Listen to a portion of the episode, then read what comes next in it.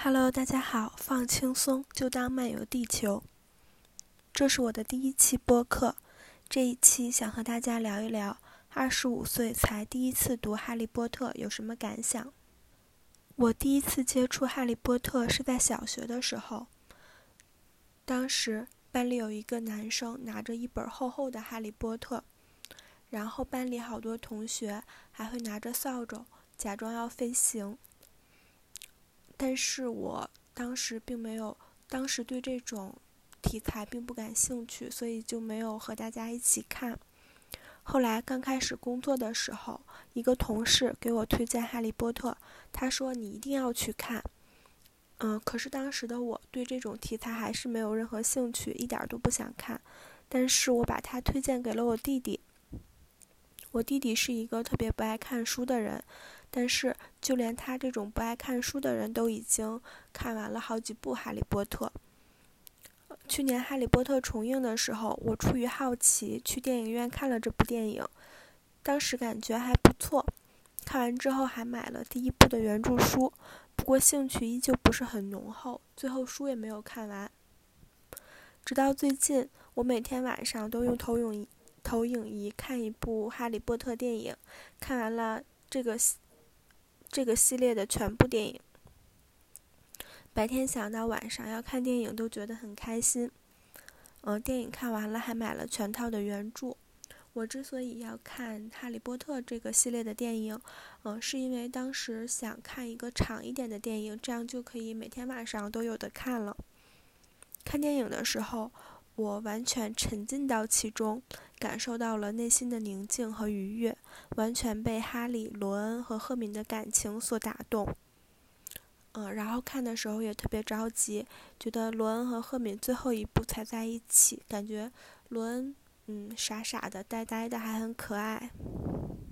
然后我又买了《哈利波特》中文版和英文版的全套的原著，以及《哈利波特飞行课》的乐高。这两天看完了《哈利波特与魔法石》的原著，嗯，对书中印象最深刻、最有共鸣的一点就是哈利来到霍格沃茨，他们举行分院仪式，在这个过程中，哈利有很多担心。原文说：“当你非常紧张的时候，就会生出许多可怕的想法。”哈利也是一样，他突然想到，万一帽子根本就不会挑选他，会怎样呢？看到这点的时候，我心想，我也是这样，紧张焦虑的时候会出现很多把自己吓死的想法。哈利在紧张的时候会胡思乱想，看到恐惧的事物也会感到非常害怕。